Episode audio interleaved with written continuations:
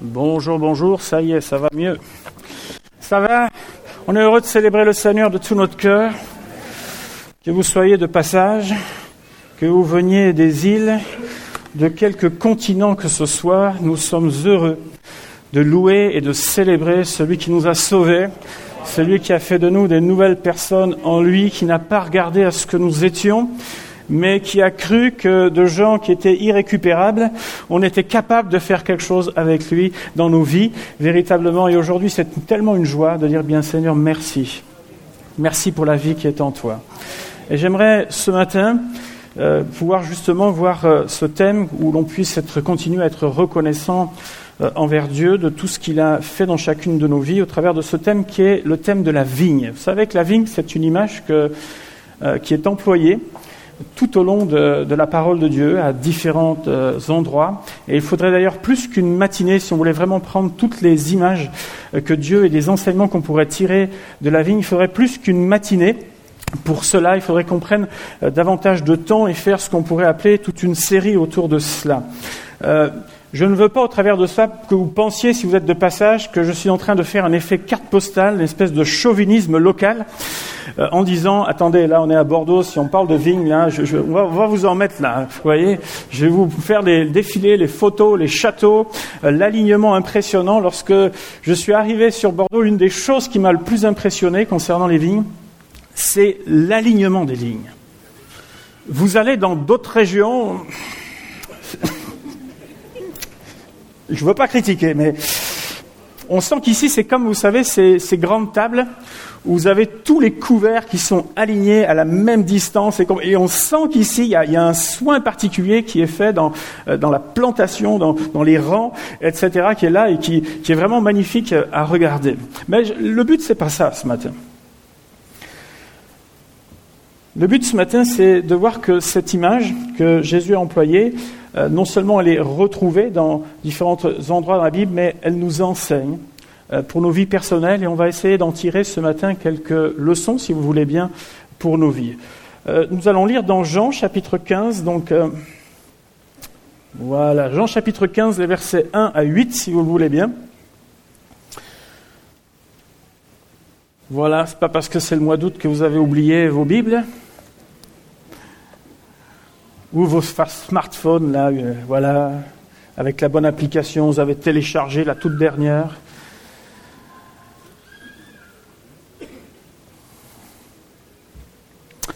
Jean chapitre 15, verset 1er. Jésus dira, Je suis le vrai cep, et mon Père est le vigneron.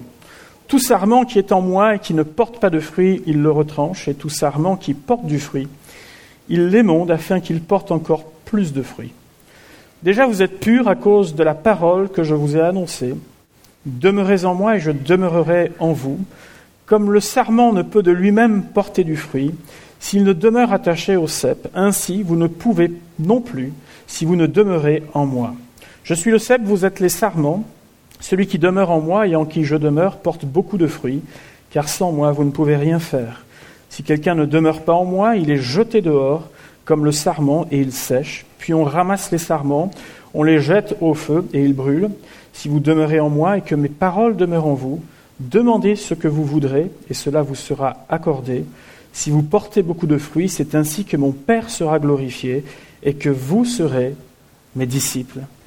Amen. Donc cet enseignement a pour but que nous puissions refléter quelque part l'image d'un disciple, c'est-à-dire de quelqu'un qui suit de manière prolongée et suivi le Seigneur, et ce, tout au long de sa vie. Vous savez que concernant la vigne, il est fait notamment mention dès le livre de la Genèse de la vigne, et d'ailleurs ce n'est pas très glorieux au départ, puisque la Bible nous dit que c'est après le déluge, euh, Noé commença à cultiver la terre et planta de la vigne. Le seul problème, c'est qu'il en a un peu abusé après et qu'il s'est retrouvé en état d'ébriété. Comme quoi, vous savez, même les meilleurs, cet homme juste que Dieu a trouvé juste euh, dans sa vie, à tel point que lui et sa famille ont été sauvés à cette époque, et eh bien même lui, il s'est fait surprendre. Enfin, ça n'a pas découragé Dieu d'utiliser encore malgré tout cette image. Dans l'Ancien Testament, Israël est comparé euh, a une vigne relativement souvent, et on verra quelques passages à ce sujet. Le propriétaire d'une vigne dans l'Ancien Testament, on le voit dans différents endroits, euh, est relativement attaché à sa vigne. C'est pas quelque chose qu'on commerce facilement, mais un, propriétaire, le propriétaire d'une vigne, un vigneron, euh, est attaché à sa vigne. Il donne du temps et de l'énergie et il ne la cédait pas facilement. Dans le livre des Proverbes, la vigne, euh, cette image est utilisée pour parler de l'individu de manière générale. C'est aussi l'un des éléments de la scène que nous venons de prendre, c'est le fruit de la vigne. Jésus a dit, je vous le dis, je ne boirai plus désormais de ce fruit de la vigne jusqu'au jour où j'en boirai du nouveau avec vous dans le royaume de mon Père. C'est donc un symbole de la mort de Jésus pour chacun d'entre nous, un symbole du sang versé de Jésus pour nous, pour nos péchés, pour nos iniquités, afin que nous soyons réconciliés avec lui il y a dans ce passage une glorieuse espérance qui est celle que de l'éternité avec Dieu, j'en boirai de nouveau avec vous dans le royaume de mon Père. Il y a sur ce qu'on appelle du vin nouveau, alors ne me demandez pas quel goût ça a, etc. Est-ce que c'est une image, c'est du vrai, c'est pas du vrai, j'en sais rien. Mais tout ce que je sais, c'est qu'ici-bas, Dieu a été bon avec nous, parce qu'il aurait pu choisir du jus de betterave, et là, pour euh, le partage du pain et du jus de betterave, ça aurait été un peu plus compliqué quand même. Tout d'abord, dans le cycle de la vigne, il y a ce qu'on appelle la nécessité du repos. Pour qu'une vigne reste en bonne santé, il faut que tout un tas d'étapes soient respectées. Et les vignerons parlent de plusieurs étapes essentielles, environ une dizaine, dont certaines sont mentionnées d'ailleurs par Jésus dans ce passage. Et la vigne suit ce qu'on appelle un cycle annuel qui se répète d'année en année, et ce, tout au long de sa vie. Il n'est pas rare de trouver des vignes qui sont centenaires et même au-delà. Lorsqu'elles sont bien traitées, bien sûr, tout dépend si euh, on pousse le rendement au maximum, euh, ou bien si elles sont vendangées manuellement ou mécaniquement, où ça laisse euh, quelques traces, sans compter bien sûr tous les facteurs météo qui peuvent se produire. Mais il n'est pas rare de voir des vignes centenaires et encore pour certaines exploitées. Cette nécessité du repos s'appelle ce qu'on appelle la dormance. je ne sais pas si vous voyez cette image, mais on pourrait se dire, mais cette vigne, elle ne donne pas tellement envie. Et pourtant, c'est une étape, un temps qui est nécessaire pour elle. Alors ceux qui ont l'habitude peut-être de n'avoir que deux saisons, en principe nous on en a quatre, même si maintenant elles sont peut-être un peu moins marquées qu'à une certaine époque, mais ceux qui ont l'habitude de, ne vivre que deux saisons, lorsqu'ils arrivent dans un pays comme le nôtre, nous disent mais vos arbres là ils sont tous morts quand ils arrivent en hiver. Ils disent non non non, c'est juste un temps de repos. T'inquiète pas, ça va repartir. Faut juste patienter un petit peu encore. Les feuilles tombent, la sève redescend, la vigne entre dans une période qu'on appelle de repos l'hiver, et ce n'est pas le moment où euh, elle est la plus belle à voir.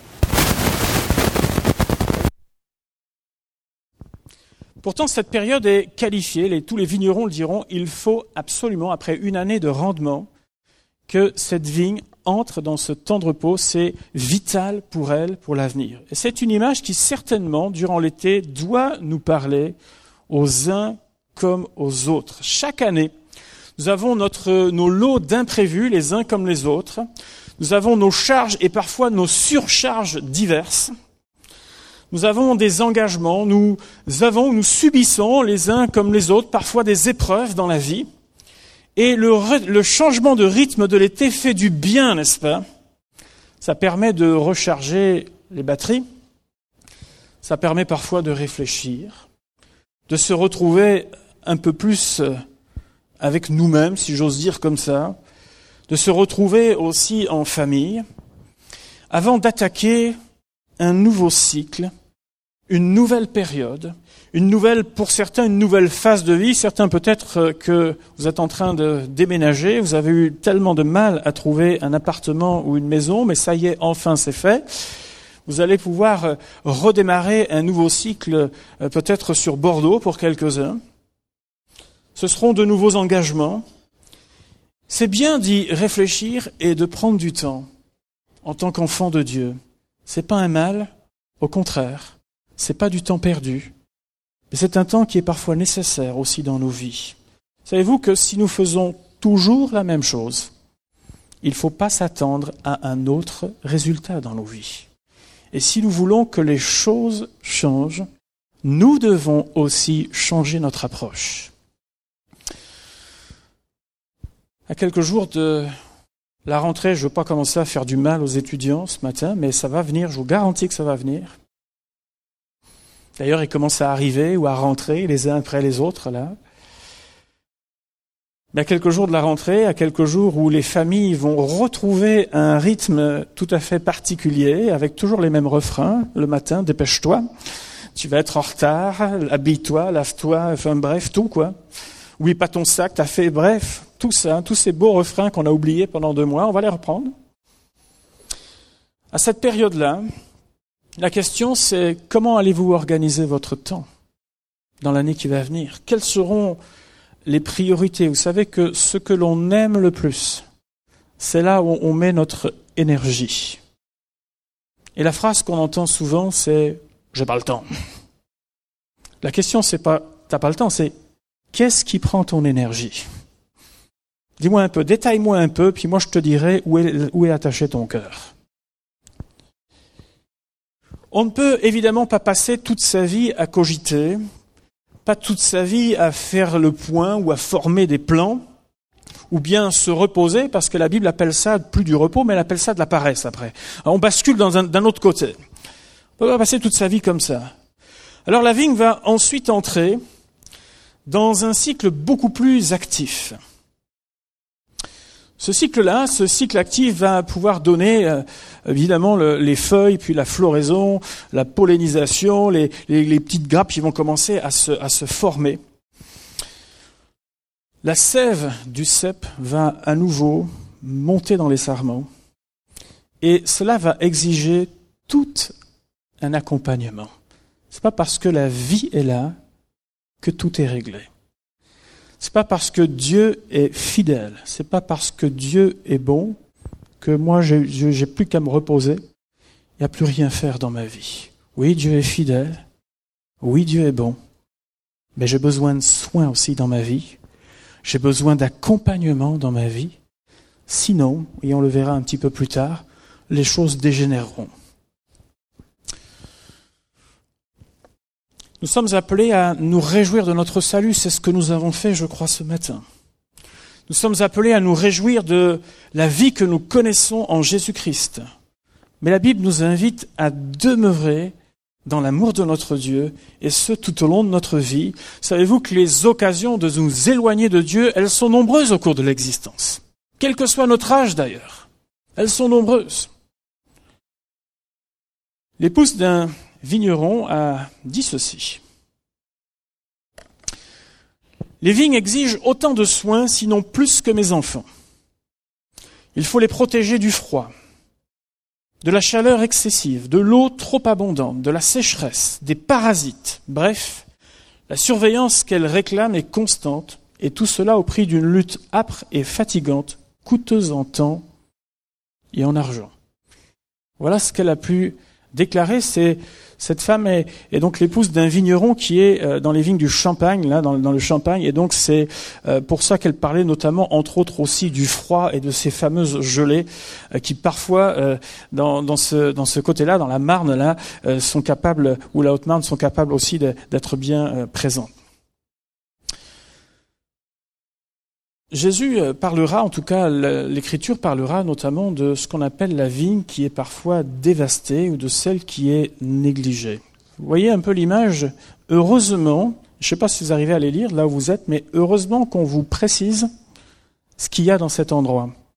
Il y a des myrtillers, c'est sur votre gauche, les framboisiers, groseilliers, fraisiers, puis à un moment donné vous avez la vigne là quelque part là. Et puis autre chose là euh, qui est plantée mais que l'on ne voit pas là dans cet endroit, dans cette photo. Euh, heureusement, parce que là, on, est loin de nos vignes bien alignées, là, du Bordelais. La parole de Dieu parlera de ces vignes négligées ou bien dévastées. Et c'est un message que Dieu a adressé à plusieurs reprises, notamment au peuple d'Israël. Il l'a fait avec euh, différents prophètes, notamment Jérémie au chapitre 2, où il dira, Je t'avais planté comme une vigne excellente et du meilleur plan.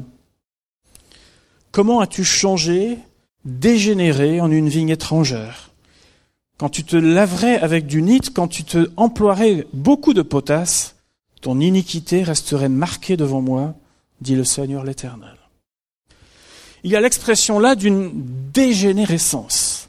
Quelque chose qui part bien, qui est planté euh, de manière parfaite selon Dieu.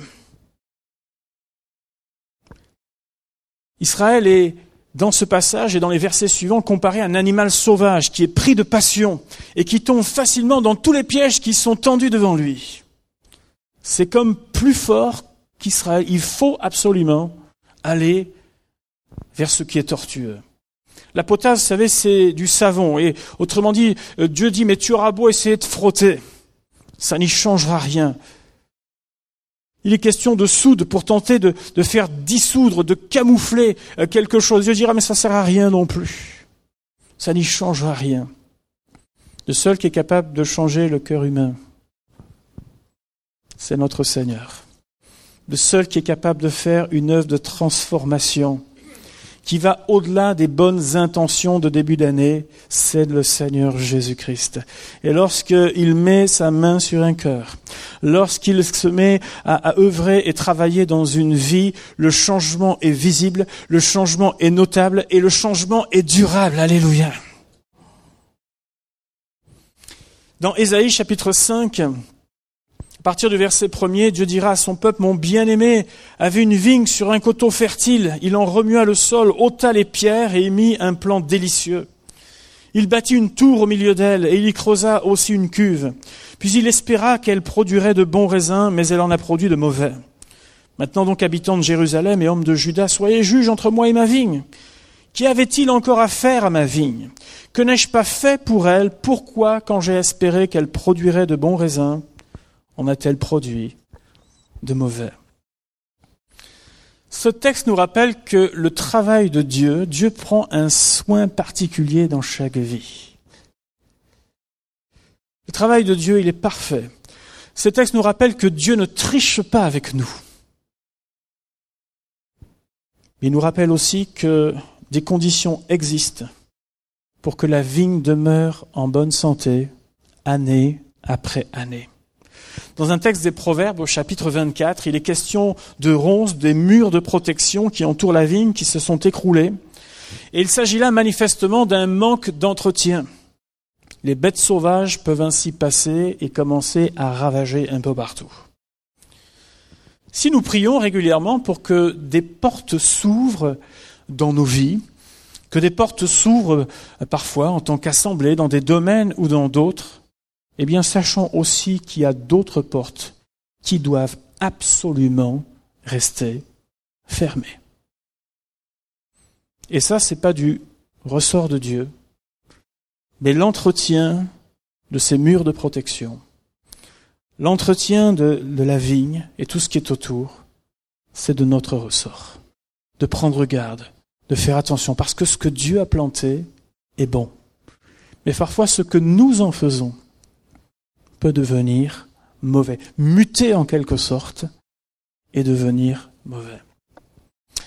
Le terme employé à plusieurs reprises dans ce texte de Jean 15 que nous avons lu concernant l'enseignement de Jésus est celui de demeurer, c'est-à-dire le fait de rester continuellement, c'est vraiment cette euh, image qui, ressort de ce texte-là, c'est de rester continuellement attaché à notre Seigneur.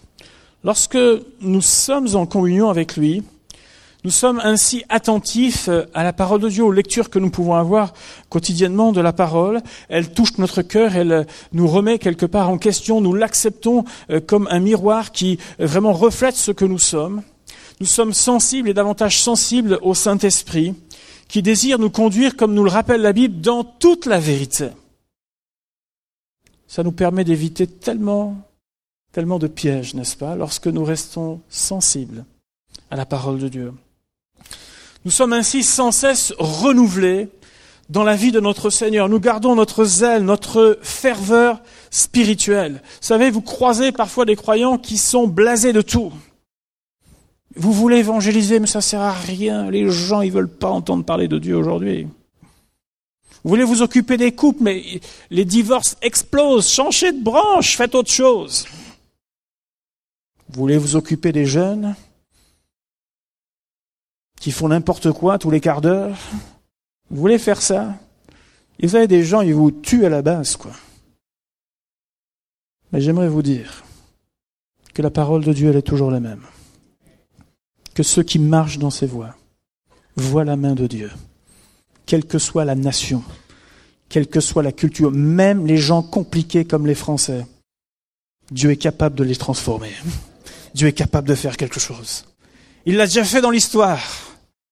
Et nous croyons qu'il le refera encore, de manière plus profonde et plus poussée encore. Oui, lorsque nous saisissons les voies de Dieu, notre mentalité, elle change. Et au lieu de dire que tout est difficile, nous commençons à dire que tout est possible avec le Seigneur. Nous commençons à dire que l'impossible peut devenir possible par la grâce de Dieu. Nous commençons à dire que les terrains qui ont été minés, ruinés, qui ont été comme pris d'assaut par l'adversaire, nous croyons que Dieu est capable de faire une œuvre qui nous dépasse à un moment donné. Si seulement on veut bien, avec courage, commencer à nettoyer ce qui pollue cette vigne. Commencez à réparer les murs. Commencez à, redonner euh, vraiment un, un, plan et quelque chose qui permette à cette vigne de s'exprimer. Vous savez, la plupart du temps, et dans cette image-là, cette vigne-là, il ne faut pas espérer grand-chose de celle-là. Je ne dis pas qu'il n'y aura pas de raisin dessus. Il ne faut pas espérer grand-chose. Mais commencez à nettoyer tout autour. Commencez à en prendre soin. Commencez à faire agir le sécateur à la bonne saison. Et vous verrez qu'au bout d'un an, qu'au bout de deux ans, qu'au bout de trois ans, vous ne reconnaîtrez plus votre vigne. Et moi, je crois que quand on ose s'attaquer à certaines choses qui nous polluent en tant qu'individus, qui nous polluent parfois en tant qu'Église, nous en voyons le fruit avec le temps. Alléluia. Et ça, c'est la mentalité du croyant et de l'enfant de Dieu. C'est de dire, maintenant, on s'est assez fait manger on s'est assez fait grappiller de territoire sur nos vies, parfois dans nos familles. Et Seigneur notre Dieu, aujourd'hui, nous désirons œuvrer et travailler afin de retrouver ce territoire perdu, parce que c'est le territoire de l'Éternel. Alléluia.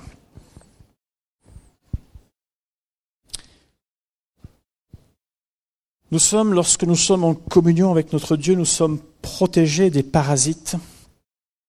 Il y a des choses qui ne nous intéressent pas ou qui ne nous intéressent plus. Nous permettons à Dieu de nous interpeller concernant ce qui est inutile dans nos vies et qui prend de la place, qui prend des ressources, qui prend de l'énergie. C'est ce qu'on appelle la coupe, c'est ce qu'on appelle les, sarments inutiles, c'est ce qu'on appelle le bois qui est mort et dont il faut nettoyer la vigne. Nous permettons à Dieu de nous bonifier dans le temps s'améliorer encore et toujours parce que Dieu est un Dieu d'excellence. C'est David qui dira, auprès de toi est la source de la vie. Et dans Jean chapitre 10, Jésus dira, je suis venu afin que mes brebis aient la vie et qu'elle l'ait avec abondance. Voilà ce que Dieu désire pour chacun d'entre nous pas simplement qu'on sorte à peine la tête, vous savez, de l'eau à, respirer un petit filet d'air de temps en temps. Oh, je suis chrétien et euh, je suis encore heureux que je survive encore aujourd'hui. Mais Dieu dit qu'il désire une vie en abondance pour ses enfants et c'est ce qu'il réserve pour ses enfants. Dieu, comme tout bon père, aime voir ses enfants heureux. Lorsque nous perdons la communion, On n'est pas bien. La sève ne passe plus cette communion tant essentielle avec le Seigneur. Nos yeux sont souvent ailleurs. Nous ne savons plus faire de l'éternel nos délices. Et tout semble pourtant bien aller au départ, jusqu'au jour où nous commençons à perdre notre joie. Nous acceptons facilement le compromis, des choses que l'on n'acceptait pas jusque-là, puis ça devient normal. Nous participons à des conversations dont on devrait se couper assez rapidement en disant écoute mon bon ami, ça m'intéresse pas ton affaire. Tu veux critiquer tout le monde, ça m'intéresse pas. Donc arrête, je vais, te faire euh, éviter d'user ta salive pour rien. Tu laisses tomber. Tu trouves quelqu'un d'autre, mais tu ne trouves pas. Mais on commence à prêter l'oreille, voire même à en rajouter encore un peu. Nous nous retrouvons dans des endroits en compagnie de gens où on ne devrait pas vraiment être. Nous écoutons et nous regardons ce qui ne va pas nous édifier. Notre cœur commence à s'endurcir. Nous cherchons à nous justifier. Et encore pire, j'ai remarqué que ceux qui cherchent toujours des poux dans la tête des autres sont la plupart du temps des gens qui feraient mieux de s'adresser à la grosse poutre qui est en train d'être bâtie dans leur vie. Que Dieu nous garde de perdre notre élan.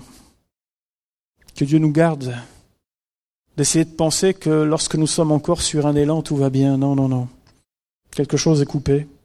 Il va falloir bien vite le réparer, avec l'aide et avec la grâce de notre Seigneur. La vigne entretenue, c'est la vie du disciple avec le Seigneur.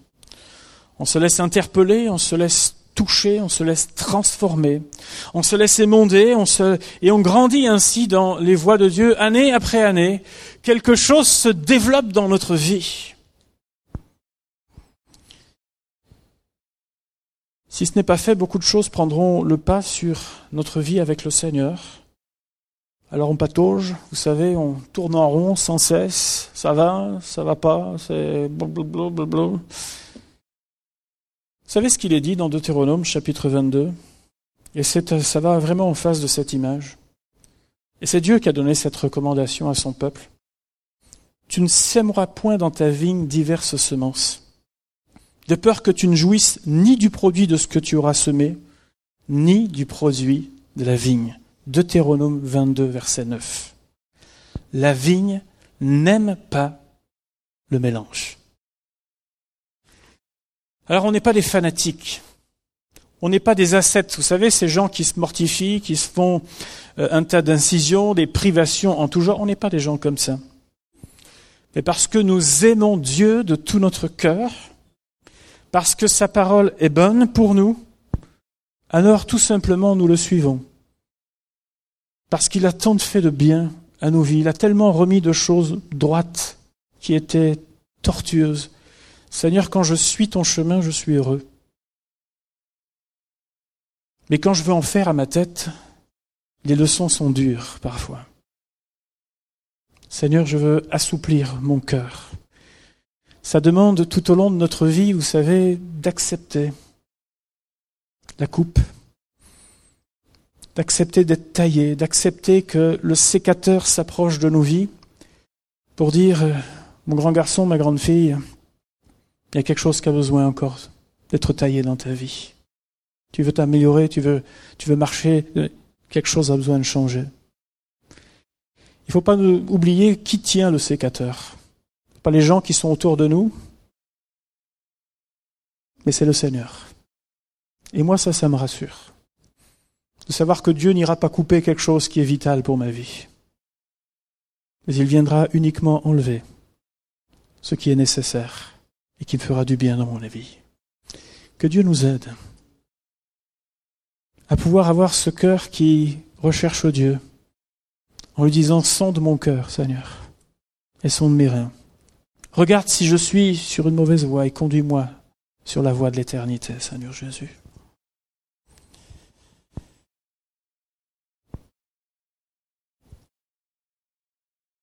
En faisant ces choses tout simplement et sans se torturer l'esprit, je crois que on fait partie un petit peu de ces nations et peut-être aussi dans notre mentalité. Vous savez que nous, tout est compliqué chez nous en France. La grammaire, d'ailleurs, ceux qui apprennent le français, nous disent, mais vous avez des règles? Et puis, bah oui, il y a les exceptions. C'est comme ça. Et tout est comme ça. La fiscalité est compliquée chez nous. Le code de loi est compliqué. Tout est compliqué. C'est comme ça. On fonctionne comme ça. Parce qu'il y a le oui, mais. Oui, d'accord, mais. Et dans tout ce qu'on fait, on est très en nuance, nous, vous savez.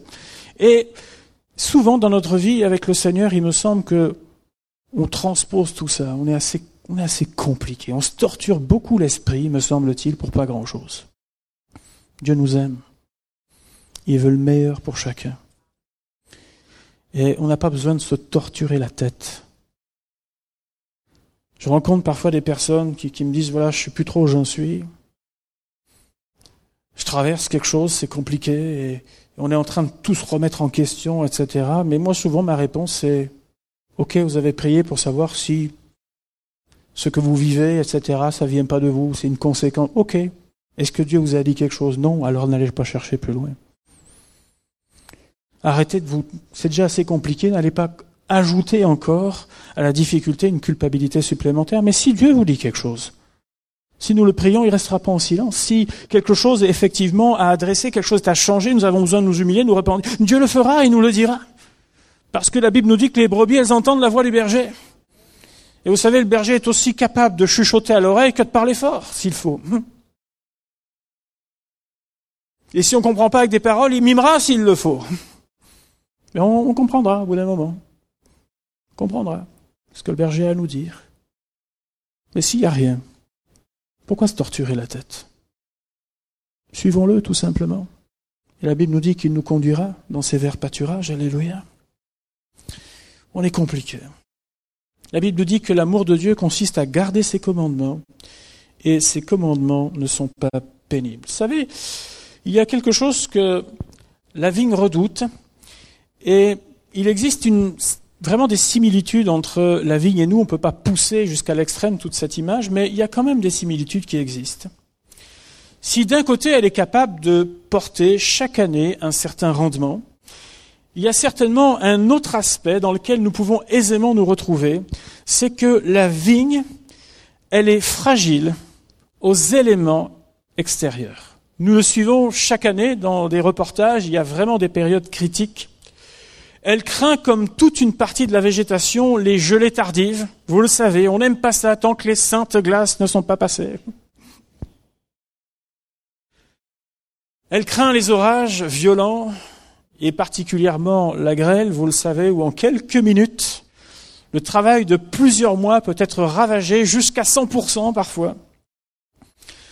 Elle craint l'excès de pluie, elle craint les parasites, elle craint diverses maladies, des virus qui peuvent l'atteindre.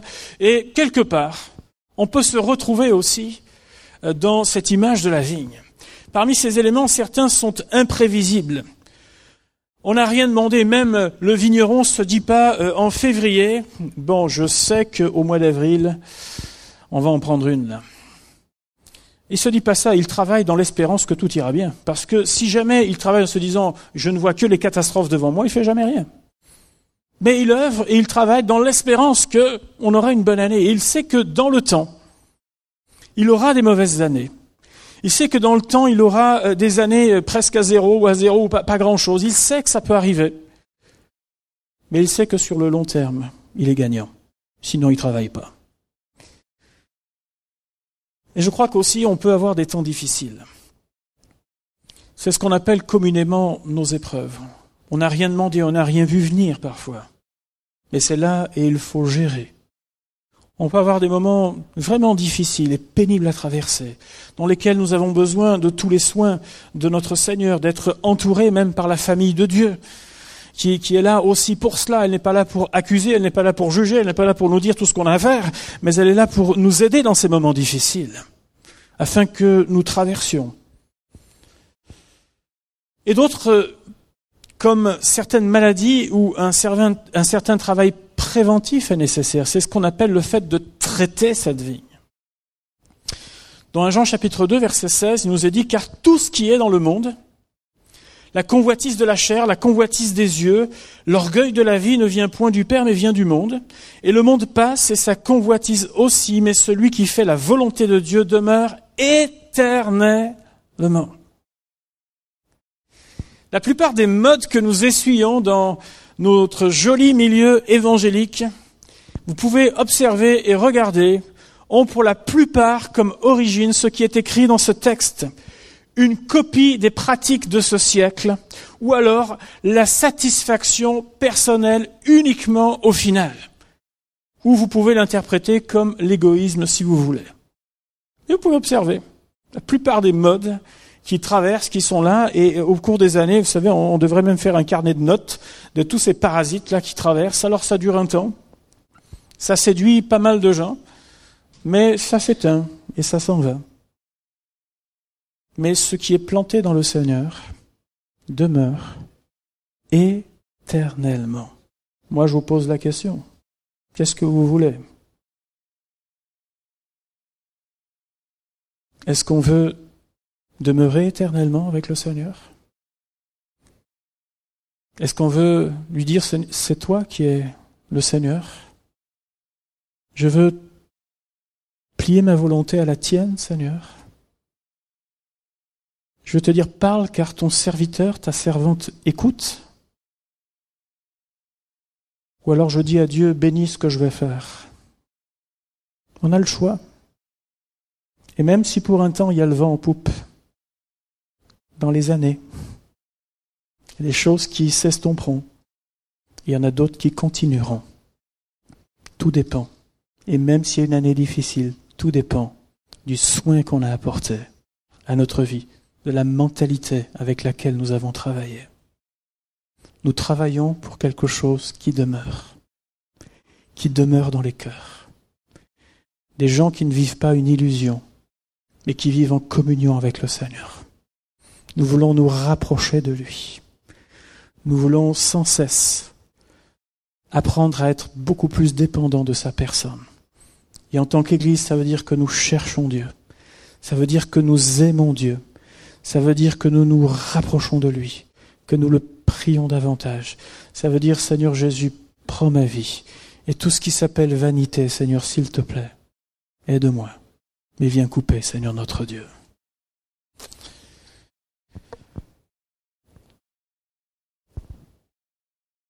Lorsque la vigne est touchée, il se, peut, il se peut que ce soit pour elle et pour le vigneron ce qu'on appelle une année difficile. Vous avez déjà vu peut-être sur des arbres des stigmates de grêle. Moi, je me souviens avoir planté un arbre fruitier et qui dès euh, sa première ou deuxième année, avait été touché par la grêle, et même en grandissant par la suite, on y voyait toujours, vous savez, cette, cette cicatrice-là, à certains endroits, euh, de l'impact qu'avait eu cette grêle sur, sur cet arbre.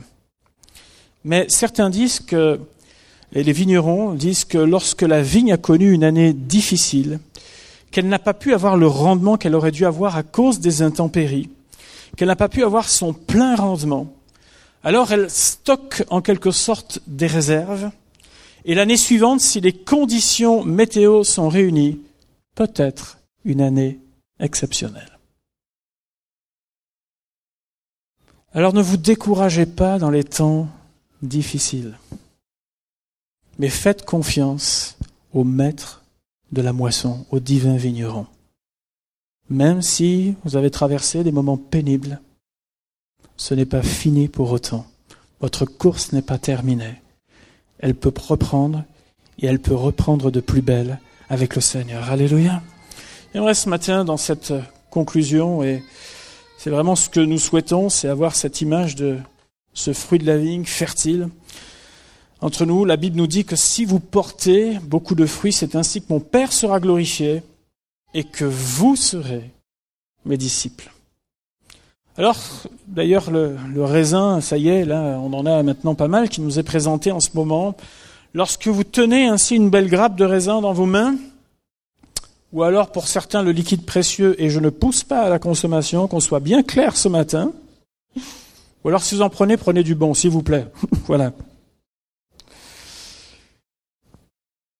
Dites-vous que c'est parce que la vigne a été entretenue. Quelqu'un a travaillé. Dites-vous qu'elle a été soignée. Dites-vous qu'elle a été traitée. Dites-vous que peut-être qu'elle a su repartir après des moments difficiles.